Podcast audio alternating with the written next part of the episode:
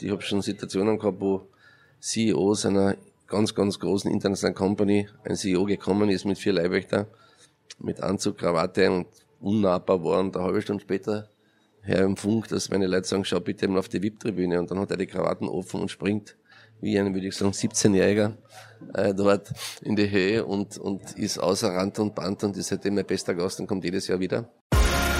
Der Sponsors Podcast im Dialog mit Sportlern, Unternehmern und Visionären über das Milliarden-Business Sport.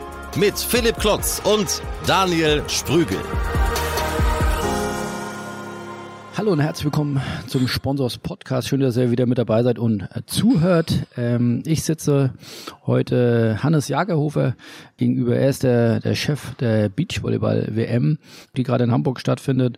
Und darüber raus äh, noch äh, sehr viel mehr, sehr erfolgreiche Unternehmer aus Österreich. Ich will mit ihm sprechen über das Thema oder das Geheimnis eines erfolgreichen Events. Das ist es nämlich hier ohne Frage. Schon, äh, wir sind hier vor dem Finalwochenende und schon über 70.000 äh, Fans hier beim Beachvolleyball gewesen. Da steigen wir gleich ein. Äh, Herr Jagerhofer, wie läuft die Beachvolleyball-WM in Hamburg? Ja, wir haben uns natürlich am Anfang schon ein bisschen Sorgen gemacht, was wird passieren äh, nach dem ersten Wochenende unter der Woche, aber das war einfach vom Montag, also das Wochenende sowieso mit über 30.000 Leuten und dann Montag, Dienstag, Mittwoch und gestern fast an die 15.000. Wir haben unsere unter Anführungszeichen Absperrungen oder Abdeckungen gestern eine nach der anderen müssen aufmachen. Da haben wir schon 10.000 Leute im Stadion. Also schöner kann es nicht laufen bis dato. Wann hatten Sie die Idee, dass in Beachvolleyball so eine Kraft, so eine Energie, so ein Potenzial steckt? Ja, in, vor ewiger Zeit, also 1995, das ist doch schon ein paar Jährchen her, ist ein Bekannter zu mir gekommen und hat mir damals noch seine alte VHS-Kassette in die Hand gedrückt und hat gesagt, schau dir das einmal an das ist die neue Sportart an der Westküste.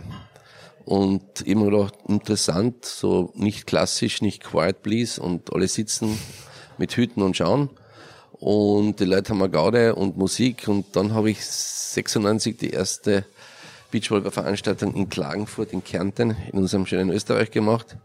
Die war nicht so von Erfolg geprägt. Da hatte ich 27 Zuschauer beim Finale anstatt die erwarteten 2800 habe dann mühsam mit irgendwelchen Freibieraktivitäten Leute motivieren können, das Strandbad zu verlassen. Was ich nicht gedacht habe daran, ist, dass die Leute sich vorher das Freibier gesichert haben und dann ich den ersten Fernsehbericht unseres ORFs, unseres nationalen Senders hatte, wo halt 150 Leute mit einer Kiste Bier auf einer Tribüne sitzen. Und das war so der Beginn meiner Beachvolleyball-Aktivitäten. Das heißt, können Sie sich noch erinnern, wie viel Umsatz Sie damals mit der Veranstaltung gemacht haben? Ich glaube, das war überschaubar. Wenn 27 Leute jeder Würstel geschenkt gekriegt hat und der Bier gratis gekriegt hat, da kann man sich ungefähr vorstellen. Das war ein und absolutes Start-up. Das dürfte ein sogenannter Null-Umsatz geben. Also ich weiß gar nicht, ob ich einen Euro Umsatz gemacht habe, wenn ich ehrlich bin. Also ich glaube eher nicht, ja.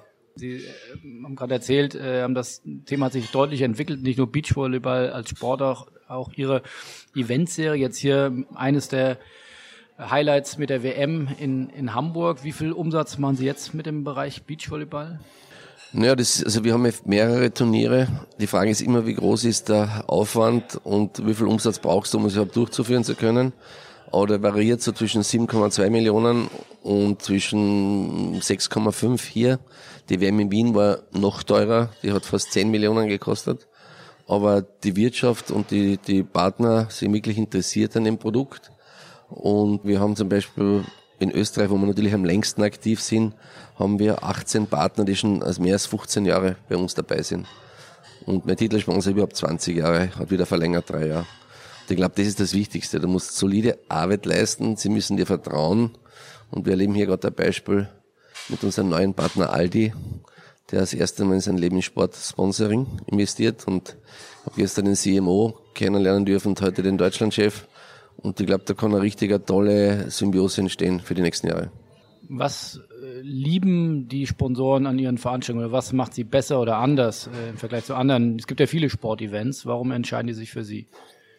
Es gibt ein paar Punkte, die ich jetzt auch hier gehört habe. Es, das fängt an, dass wenn der Innensenator mit der Polizei spricht, ob da eine Sonderpolizeistation eröffnet werden soll, was in Hamburg immer der Fall ist bei Großveranstaltungen. Die Polizei sagt, da überhaupt kein Bedarf. Wir beobachten seit drei Jahren diese Veranstaltung. Da kommen Eltern mit Kinderwegen. Das ist eine Veranstaltung, wo du wirklich nur mit der Familie hingehen kannst. Das ist diese Gänsehautstimmung. Also unser Subline, unser Claim heißt ja Goosebumps don't lie, see you at the beach. Und das ist so. Also ich habe beim Reden Gänsehaut und das habe ich seit 23 Jahren. Und wenn man drin sitzt und das erlebt, wo die Leute einfach für ein paar Stunden ihre Sorgen vergessen, brüllen, dass sie am Abend mehr reden können, aufspringen, zu himmelhoch jauchzend, sind, vier Minuten später zu Tode betrübt sind. Und äh, dieses emotionale Bad mit dieser hohen Athletik, die die Spieler haben, und diesen ein bisschen herumstreuen, gut essen gehen, das ist so ein Tagesausflug für die Familie. Ist das für Sie ein Sportevent oder ein Lifestyle-Event? Für mich ist es halt eine andere Art oder moderne Art einer Inszenierung eines Sportevents und ist sicher Lifestyle ein, ein ganz großes Thema mit Sport als Trägerrakete. Wie wichtig ist es für Ihre Sponsoren, dass Sie auch hm, Reichweiten im Fernsehen oder in anderen Medien erzielen oder ist eher das äh, Vororterlebnis das äh, Wichtige für Sie? Die Reichweiten sind jedem wichtig. Das wäre jetzt falsch, äh, das irgendwie zu sagen, dass es dem nicht so ist. Wir sind digital halt wahnsinnig stark und wir versuchen halt auch immer wieder Sachen zu machen, die nicht alltäglich passieren, wie unser Iconic Fotoshooting. In Wien haben wir ja die Norweger und die Österreicher auf das Riesenrad gestellt, auf 60 Meter Seehöhe. Und da haben wir 127 Millionen Menschen damit erreicht. Wir waren auf allen Startseiten. 127 Millionen. Wir waren bei Globo auf der Startseite, wir waren bei ESPN auf der Startseite. 40 äh, Fernsehsender haben unser Making-of angefordert. Und hier haben wir ja das auf der Elbe vor der äh, Philharmonie, haben wir das mit einem schwimmenden Floß gemacht. Und das sind so die Themen. Also wir versuchen. Wie viel Reichweite haben Sie da? Haben Sie da, da schon haben Zahlen? Wir, die haben die Zahlen, also die, die Zahlen sind noch nicht zu Ende. Es wird laufend das Making of, auch als Vorspiel quasi für, aber wir sind jetzt schon über 70, als Vorbericht, wenn man live on air geht. Und wir machen 350 Moving Images während der Turnierwoche, hier bei der WM sogar 500. Also das ist schon eine richtige fette Anzahl, wo wir immer versuchen, unsere Partner mit zu integrieren. Und ich glaube, das kommt sehr gut an. Wie würden Sie das bezeichnen? Ist das, das ist ja weit mehr als klassische PR. Das ist ja Content Marketing, wenn Sie, wenn Sie im schwimmenden Floß vor die Elbphilharmonie singen. Denken Sie sich das aus oder haben Sie eine gute PR-Agentur? Wie läuft sowas? Nein, nein, wir haben nicht unsere eigene PR-Agentur. Wir haben im Team Gruppen und wir machen sehr viel Brainstormings und überlegen uns, was wir machen können. Wir haben ja das für die WM in Wien haben wir ja das Iconic Fotoshooting gemacht in der Wiener Hofreitschule. Da sind zwei als Gegner unseres österreichischen Nummer 1 Teams zwei Lipizzaner gestanden. Und das war sensationell. Und es ist nicht leicht, dass du sowas immer aus dem Ärmel rausschüttelst. Also, du quälst dich schon manchmal ab beim sechsten Iconic Fotoshooting, wo du das machen kannst. Aber das ist es ja, einfach kreative Inhalte zu bieten. Äh, wir haben natürlich das, das tolle Medium, unsere Rallies, unsere Ballwechsel. Da gibt's ja jeden Tag atemberaubende Ballwechsel, mit denen schon mal jeder gern reinschaut, Rally of the Day. Und sonst ist es Inszenierungen schaffen, ja, und, und einfach Content produzieren. Content, Content, Content, ja. Und das ist es. Über welche Plattformen spielen Sie das aus? Wir spielen es über unsere aus, über die Beach Majors Plattform. Wir spielen es jetzt über die Hamburg 2019 aus. Und wir haben natürlich einen Riesenvorteil, weil Red Bull mein Partner ist, dass wir die Red Bull Plattformen nutzen können. Und da sieht man schon den Hebel, den Red Bull hat, weil wenn man da ein von Red Bull Release des Content-Video reinstellen, haben wir innerhalb von 24 Stunden bis zu 4 Millionen Views. Das heißt, Red Bull ist schon da ein ganz gewaltiger Hebel für uns. Red Bull ist ja deutlich mehr als ein Partner. Red Bull ist ja auch Mitgesellschafter, Teil ihrer Unternehmen. Können Sie das äh, mal aufdröseln? Ja, Red Bull gehört 50 Prozent vom Unternehmen. Ich glaube, es gibt keinen besseren Partner, den du haben kannst. Ich bin auch mit dem Eigentümer und, und Chef, habe ich, Herrn Mateschitz, Mateschitz habe ich dieses, den habe ich ihn einmal gefragt vor sechs Jahren, ob ihn das interessieren würde, dass wir da gemeinsam was machen. Er war da sofort von der Idee begeistert. Und Red Bull ist eben, die haben so quasi dann zwei Angriffspunkte an den Beach Majors. Das eine die, das Ownership und das andere ein Sponsor vor Ort. Ist das Ziel dieser gemeinsamen Company, Geld zu verdienen oder welche Mission, welche Vision verfolgen Sie damit? Ja, sicher ist das Ziel, Geld zu verdienen. Das ist da Red Bull in große Vorleistungen gegangen. Wir haben einige Turniere jetzt gedreht und sind positiv. Und äh, wir wissen, es dauert eine Zeit lang. Wir wissen, es ist in gewissen Ländern schwieriger. Überall, wo es schon quasi sogenannte Burnt Bridges gegeben hat oder gibt, da brauchst du ein bisschen, bis du repariert hast wieder. Und aber das ist sicher das Ziel, da vier, fünf, sechs große, wie es im Tennis ist, haben sie die vier großen Turniere zu etablieren, neben, was ganz wichtig ist, diesen nationalen Touren. Die deutsche nationale Tour zeigt ja, dass man damit auch den Kunden sehr sehr seine Bedürfnisse befriedigen kann. Und dann, glaube ich, hat Beachvolleyball schon eine Chance. Ist das dann auch in Kooperation mit dem internationalen Volleyballverband oder macht man das bewusst losgelöst vom Verband? Na, wir haben einen Zehn-Jahres-Vertrag, aus dem wir heuer aussteigen können am 1. September. Es ist natürlich immer Herausforderung, mit Verbänden zusammenzuarbeiten. Das weiß, glaube ich, jeder, der mit einem Verband zusammenarbeitet, dem manchmal schon an vor, vor große Probleme stellt. Aber am Ende des Tages weil die wollen eine Signing-Fee haben oder damit sie das Recht äh, der Majors haben oder wie darf ich mir das, das Das Problem ist bei unserer Tour, dass es wahnsinnig schwierig ist, gute Promotoren zu finden. Und gerade in Zeiten wie diesen, wo es extrem schwierig ist, Sponsorships für neue Aktivitäten zu bekommen. Wie ich vor 15 Jahren Promoter war, da waren wir bei 20 Turnieren der Weltserie, waren 16 private Promotoren, die Geld verdient haben. Heute Promotoren ist, ist, für Sie ein Veranstalter. Veranstalter, ja. genau. Den Franzosen geben, den, den Spanier geben, den Italiener geben, uns geben, den Deutschen geben, den Macke geben und was der Teufel was. Und das hat sich komplett geändert. Es gibt ja in Ländern quasi keinen, außer der Schweiz, wo der Rudi Kunz sich bei uns in die Beach Majors integriert hat, gibt es ja keinen privaten Promoter mehr. Das machen alles die nationalen Verbände. Und die können es einfach nicht. Aber sie müssen es auch nicht kennen. Ich muss ja auch nicht Menschen operieren, äh, wo ich keine solide Ausbildung dahinter habe ein nationaler Verband muss schauen, dass der Sport wächst und das äh, da und das machen sie in einer beeindruckenden Art und Weise, wie sie das mit ihren Schiedsrichtern, mit ihren Punkte, mit ihren Ratings äh, und so weiter. Das, das ist perfekt geführt vom Verband. Ja. Aber wenn ein Verband der Meinung ist, er muss jetzt auch noch eingreifen in die Organisation von Events, dann schaut es natürlich fürchterlich aus. Aber der internationale Verband, dessen Aufgabe könnte es doch schon sein, auch internationale Majors zu organisieren. Nein, der Verband hat die, hat die Leute nicht. Der, Leut, der Verband hat keine Marketingleute. Der Verband hat keine Leute, die Erfahrung mit Promotions haben. Der Verband hat die nicht bei sich. Da, ich glaube nicht, dass es deren Aufgabe ist. Also, wenn man schaut, wenn man sich erfolgreiche Modelle ansieht, wie die Formel 1 oder, oder auch Tennis, dort irgendwann einmal jemand die Verantwortung übernommen und dann funktioniert. Aber das Problem ist ja nicht nur im Volleyball. Das ist ja diese sogenannten Sportarten, die bei Olympia einen extremen Hype erleben, wie Beachvolleyball Nummer drei teilweise bei NBC und ESPN und Schwimmen Nummer zwei, äh, Track and Field Nummer eins, die dann komplett vier Jahre in der Versenkung verschwinden von der Öffentlichkeit und dann wieder zur Olympia wieder zurückkommen. Und ich hatte die Ehre, dass die FINA mich eingeladen hat äh, für ein Gespräch, weil sie wollten, dass das, was ich für Beach mache, vielleicht für Schwimmen auch machen kann. Und da ist mir wieder bewusst geworden, das ist eine eins zu eins Situation. Das heißt, da sprechen dann Menschen, die das Thema in ihrem Beruf mit dem nie konfrontiert waren und das dann anders sehen, als es die Realität ist, ja. Und dann fangst du an, zum Problemen zu bekommen. Ist das denn übertragbar, den Erfolg, den Sie jetzt im Beachvolleyball haben, auf andere Sportarten? Wahrscheinlich ist es Schwimmen, kann ich mir schon vorstellen, dass du das zusammenbringst und halt, du brauchst jemanden, der da mal fünf, sechs Jahre investiert und da geht es wirklich um hohe Summen, weil du musst das Schwimmen zu den Menschen bringen, du musst dann im Central Park ein 25 Meter Becken aufstellen und den Michael Phelps antreten lassen, einen Weltrekord gegen irgendjemand, ja. So muss Punkten anfangen mit solchen Wahnsinnsaktivitäten, ja, und das kostet richtig Geld, aber es ist, vielleicht ist es möglich, aber es ist verbunden mit einem hohen, hohen äh, finanziellen und Ressourcenaufwand.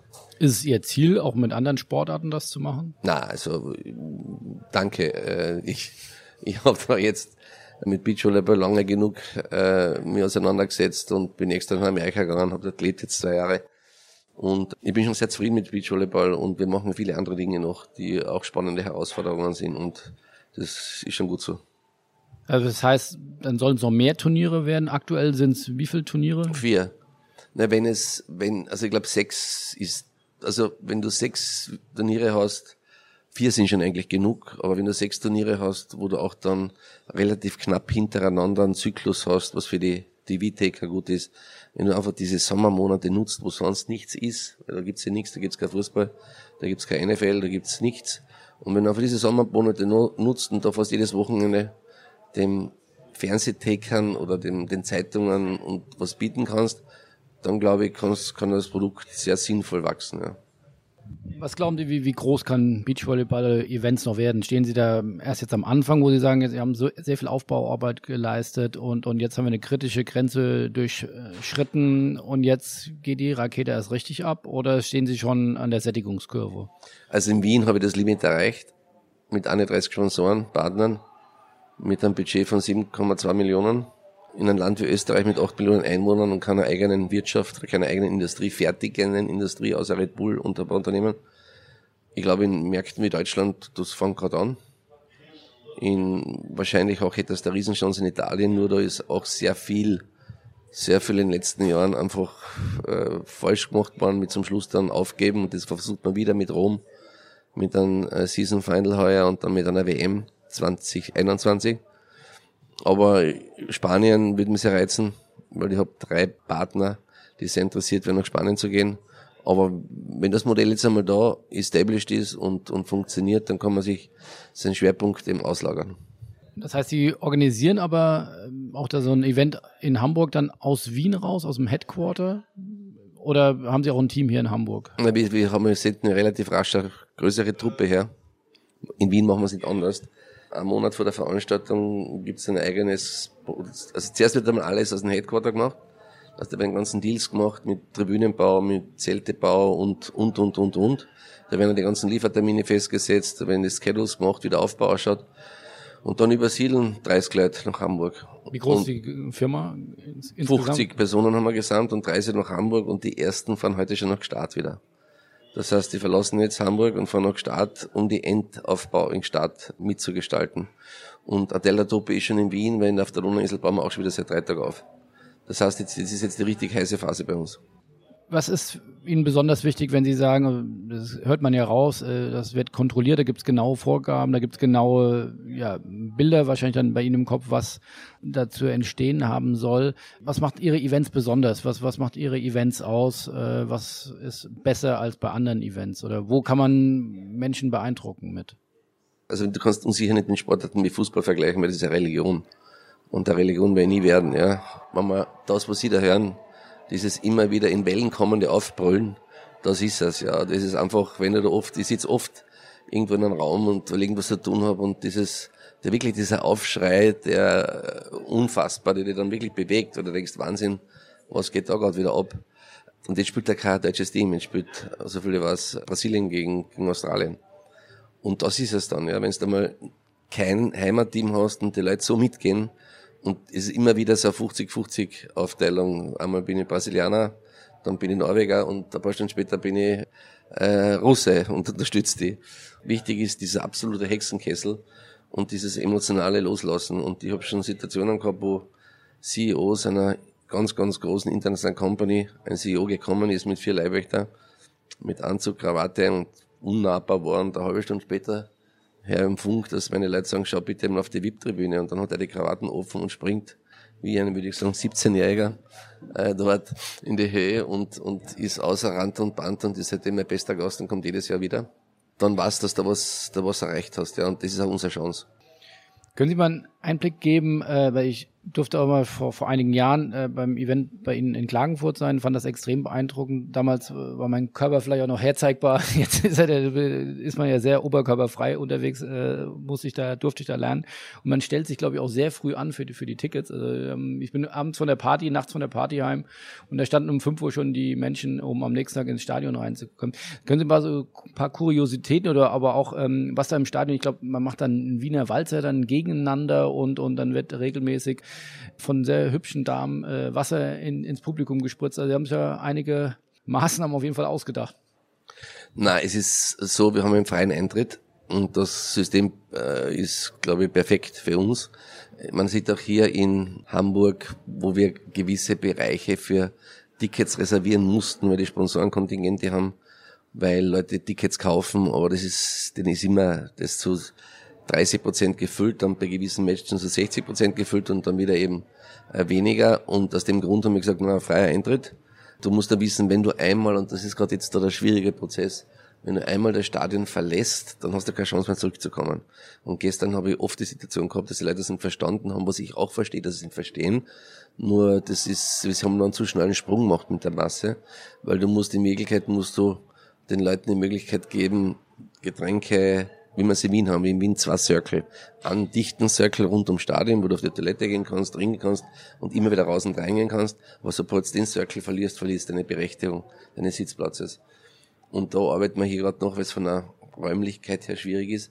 Aber ich glaube, das, was die, die, die Hauptthemen sind, sind unsere DJs, unsere MCs, die den Leuten Moves, wie wir nennen, es nennen lernen, ob das My Block ist, wo man dann jeder die Hand verhaltet wie ein Block, ob das äh, ein Trommelwirbel ist, den sie machen, ob das ist äh, bei, da haben wir jetzt heuer neu, oder auch in Wien haben wir das erste Mal im Tonstudio wie Like Vienna ein, eingelernt, wo sie alle dann auf V halten und dann mit der Musik zum Wahnsinn getrieben werden und zum Schluss halt in ein Tempo klatschen, was man sich gar nicht vorstellen kann. Das sind die Themen, dann die individuellen Sponsorkonzepte, wie Sie richtig sagen. In Wien haben wir ihren Bedarf, dass die der Abkühlung äh, der ganzen Anlage, weil wir haben voriges Jahr 62 Grad am Centercourt gemessen mit einem Saunathermometer, weil da gibt's ja kein normales Thermometer mehr dafür. Und wenn du von sieben in der Früh bis sieben am Abend bei 60 Grad drin sitzt und da keinen Schock hast, dann bist du gut bedient. Und da haben wir halt an jeder Ecke unsere Eskimo Girls, Unilever Girls mit einem Feuerwehrmann, mit einem professionellen zur Seite stehend und die machen halt dann die Schläuche auf und dann ist das ganze Stadion unter Wasser. Die Leute haben es gelernt in Österreich, die kommen mit eigenen Bags, wo sie die Handys reintun und haben eine Riesenfreude. Und dafür gibt's halt, äh, das ist das Entscheidende im Sponsoring. Du musst dem Partner einfach die Möglichkeit bieten, sich zu differenzieren von den anderen. Und wenn er das gelingt, dann bist du Weltmeister. Was haben Sie geschafft im Hospitality oder im Businessbereich, im VIP-Bereich, ähm, dass dort die, ja, die VIPs so mitgehen. Oftmals sieht man ja, wie Sie vorhin gesagt haben, äh, mit Schlips und Krawatte äh, beim, beim Fußball, es lockert sich ja auch ein bisschen der Dresscode langsam, aber äh, auch damals, äh, als ich in Klagenfurt war, äh, äh man hatte eigentlich keinen Unterschied zwischen VIP-Tribüne und, und, und Public-Tribüne gesehen. Also wie, wie schaffen Sie das, äh, einerseits äh, diese Euphorie hochzufahren und gleichzeitig aber auch so extrem auf Qualität zu setzen? Also ich glaube, Sie haben ja auch mit Do Co. einen sehr hochwertigen Caterer. Also die kosten ja auch ihr Geld, also da, da investieren sie auch äh, sehr bewusst in Qualität. Na, wir haben sicher von Anfang an in Wien mit dem Catering die Latte sehr hochgelegt. Wir haben wir mit Kehrteam begonnen haben, also halt, du bist mit dem Motorboot angereist, habe ich eigene kleine Häfen aufgemacht mit bis zu 80, 100 Bojen, wo du dann dich angehängt hast und dann bist von eigenem Boot zum Steg gebraucht worden, hast deinen Empfangscocktail auf einem Floß gemacht, das halt ausgeschaut hat wie ein, ein wirklicher Restaurantbetrieb und dann bist du in unser VIP-Zelt, in unser zweistöckiges gegangen und wir haben ja 1670 VIP-Gäste in Kärnten und eigentlich äh, sind... Was zahlen, was kostet ein Ticket? 2200 Euro. Am Tag? Na, für drei Tage. Für drei Tage. Und die Leute reichen sich dann weiter, ja. Äh, aber die Firmen laden ja bis zu 50 Gäste ein, wenn man so wie in Kärnten ist, wo man dann mit denen anreist, die dort beherbergt und denen dort auch drei Tagesprogramm liefert in Wien. Habe ich zum Beispiel meinen Partner Steyr, der Traktorenfabrikant Steyr, hat 150 Gäste pro Tag gehabt. Ja. Das heißt, der hat das richtig, das Rad richtig gedreht und der hat da sehr viele Maintenance-Leute, also Outlets gehabt. Der hat das so ausgegliedert, dass halt gewisse Firmen das Service für die Steuertraktoren machen. Und diese Leute waren komplett hellauf begeistert und die haben das ganze Jahr wirklich alles getan, damit sie dann bei Beach wieder dabei sein können. Und ich glaube, das unterschätzt man auch. Oder Profis unterschätzen es natürlich nicht, aber dieser Wert, den du letztendlich erzielst, dass du bei einem Unternehmen bist, das dann sich für so ein Hypen-Event auch noch offizieller Sponsor deklariert, das kann auch schon Spaß machen, dass du Mitarbeiter des Unternehmens bist, ja, und das gibt ja viele Facetten. Aber dieses Thema VIP-Treatment ist bei uns eine ganz, ganz große Wichtigkeit. Die Vermarktung übernehmen Sie selbst? Machen Sie das auch alles in-house? Ja, also die Tickets werden ja größtenteils von unseren Partnern auch erworben. Firmen, das ist ein Lernprozess. Ich meine, in Hamburg sieht man langsam Schritt für Schritt entwickelst du da weiter. Voriges Jahr haben wir kein VIP-Zelt gehabt, haben wir den Champions Club. Haben wir 300 Leute, glaube ich, am Sonntag hier. Und in Wien, wie gesagt, 1600. Das ist halt dann schon eine andere Dimension, aber das dauert eine Zeit lang, bis man halt dann auch die Wirtschaft quasi den Spaß entdeckt und sieht, was da eigentlich für Impact ist. Warum dauert das so lange? Warum, warum also wenn Sie werden ja gute Broschüren, PDFs, Videobeiträge haben, äh, muss das dann auch die Entscheider erstmal erleben und dass ja. sie das Besondere dann auch spüren? Ich sage immer, und das habe ich jetzt ja, ich war jetzt, bin jetzt seit fünf Jahren international auf Tour, wahrscheinlich 150 Sponsoren besucht, mit dem besten Material, das du vorstellen kannst, mit Nielsen-Studien, die unfassbare Werte haben. Der Weltverband hat 2017 eine Studie gemacht in Wien, wo 65 Prozent der Gäste gesagt haben, das war ihr bestes, emotionalstes und schönstes Live-Erlebnis, das sie je hatten in ihrem Leben. Das sind natürlich schon brutale Aussagen. du siehst es zwar, aber am Ende des Tages ist es so, dass du es nicht glaubst. Ja, es ist Beachvolleyball, wenn ich sie einlade zum Beachvolleyball-Event, ist für viele wahrscheinlich noch so, wie wenn du zum Mini, Minigolf-Event eingeladen wirst. Erst wenn du es einmal gesehen hast und einmal hier warst und die Dimension einmal dir wirklich bewusst wird, dann, glaube ich, ändert sich viel.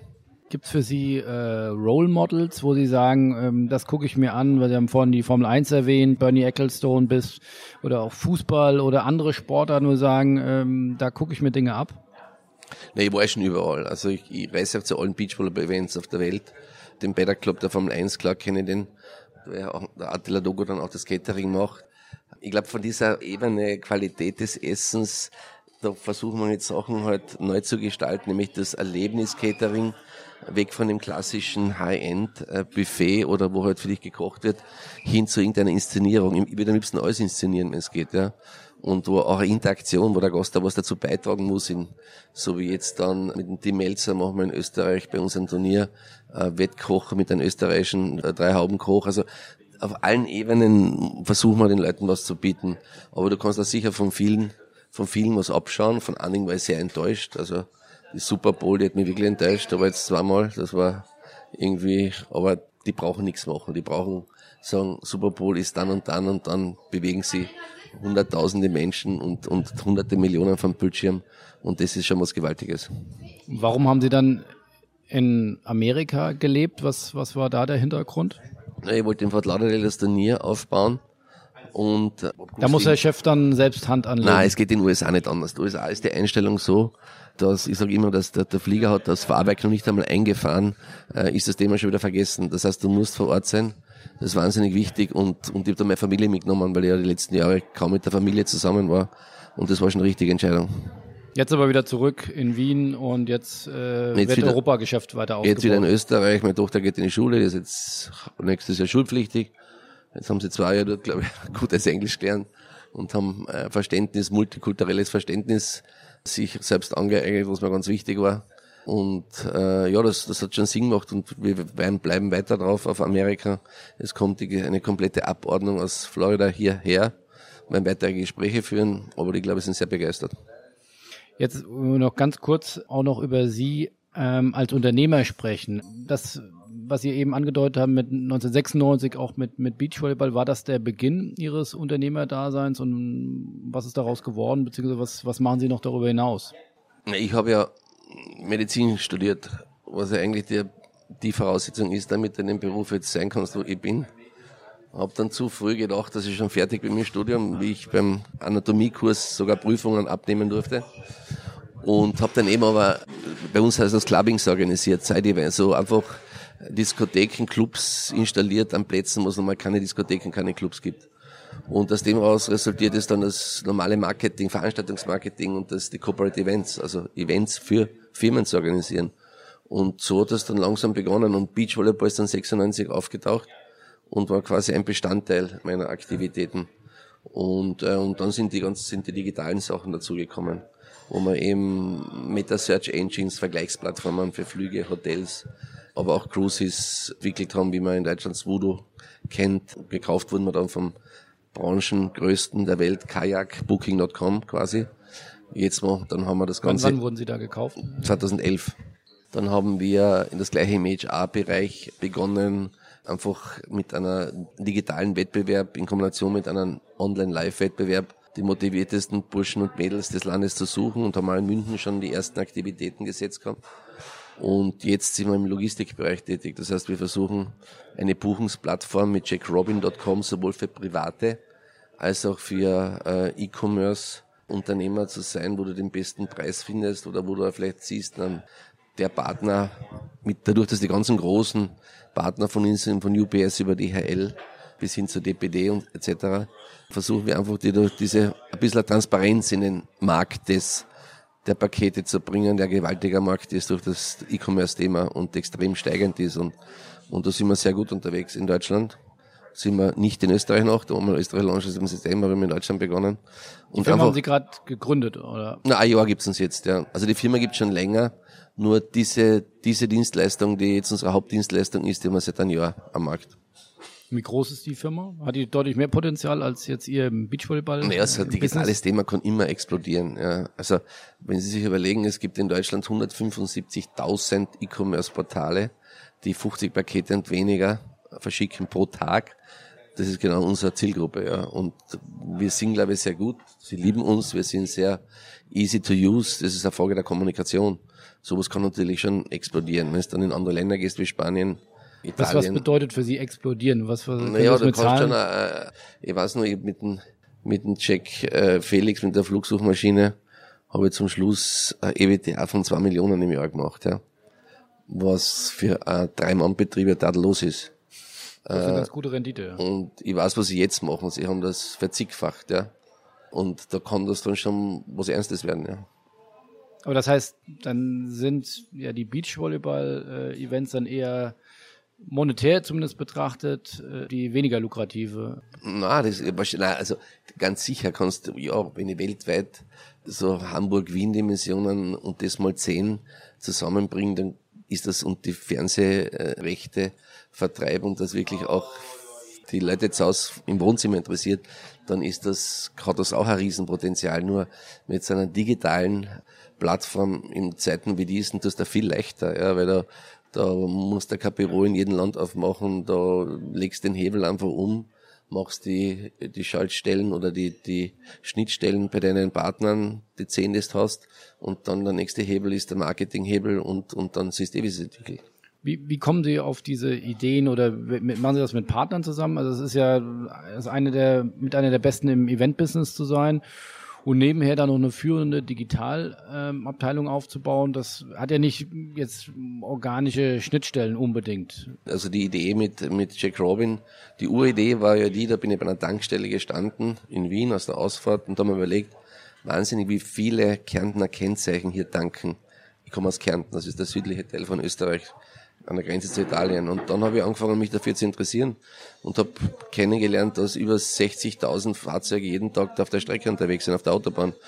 Und dann habe ich noch weiter geschaut und dann bin ich draufgekommen, dass nur 1,2 Personen im Auto sitzen oder bitte was da leere Fläche, leeres Volumen täglich auf der Straße unterwegs ist. Und dann eigentlich gibt's genauso viele Leute, die gern was verschicken würden, wo einer sein Handy vergessen hat, wo jemand was ersteigert hat, das ist unverpackt und so weiter. Und diese Gruppen wollte zusammenbringen. Und da habe ich in Österreich dann rechtlich ein Problem gekriegt, das jetzt aber geklärt ist. Da habe ich dann drei Jahre, haben sie mir ein bisschen gebremst, aber in Deutschland ist das super geregelt und, und klar geregelt, aber aus dieser Idee ist dann diese Plattform für professionelle oder auch private Versender mit professionellen Anbietern entstanden und das passiert immer aus irgendeiner Aktion heraus, ja. Das ist entweder in der Dusche oder irgendwo auf der Autobahn oder irgendwo und dann musst du halt schauen, ob das wirklich Fleisch hat, was du da für Idee ausgedacht hast. Und dann rufen sie wieder Herrn Matteschitz an und fragen, ob, ob er ihnen da auch ein bisschen Anfangssupport geben kann oder ist das Ja, das Lustige war, ich war mit dem Jack Felix, das ist meine erste erfolgreiche Plattform, war ich bei ihm und dann da hat er nicht wirklich reagiert. Und dann sechs Jahre später oder fünf Jahre später bin ich wieder bei ihm, sage er hat den einen Blödsinn aus der hoffentlich aufgehört. Sage ich, was ist das für ein Blödsinn? Sage ich, ja, den einen Blödsinn oder das eine da Blödsinn, das eine hast du wieder aufgeben. Und ich habe nicht wirklich gewusst, wovon wir sprechen. Und dann habe ich gesagt, was meinst du? Jack Felix, ich sage, nein, Jack Felix verwendet meine Leute auch nicht. Da war irgendwas, es war bei Jack Felix. Das heißt, es ist, so hat jeder seine Vorstellung, an was er, an was er glaubt und nicht glaubt. Für wie viel hatten Sie das dann verkauft? Das ist publiziert? Für, wie, für welchen Betrag das verkauft wurde, die Firma? Knapp 10 Millionen haben wir sie dann verkauft, ja.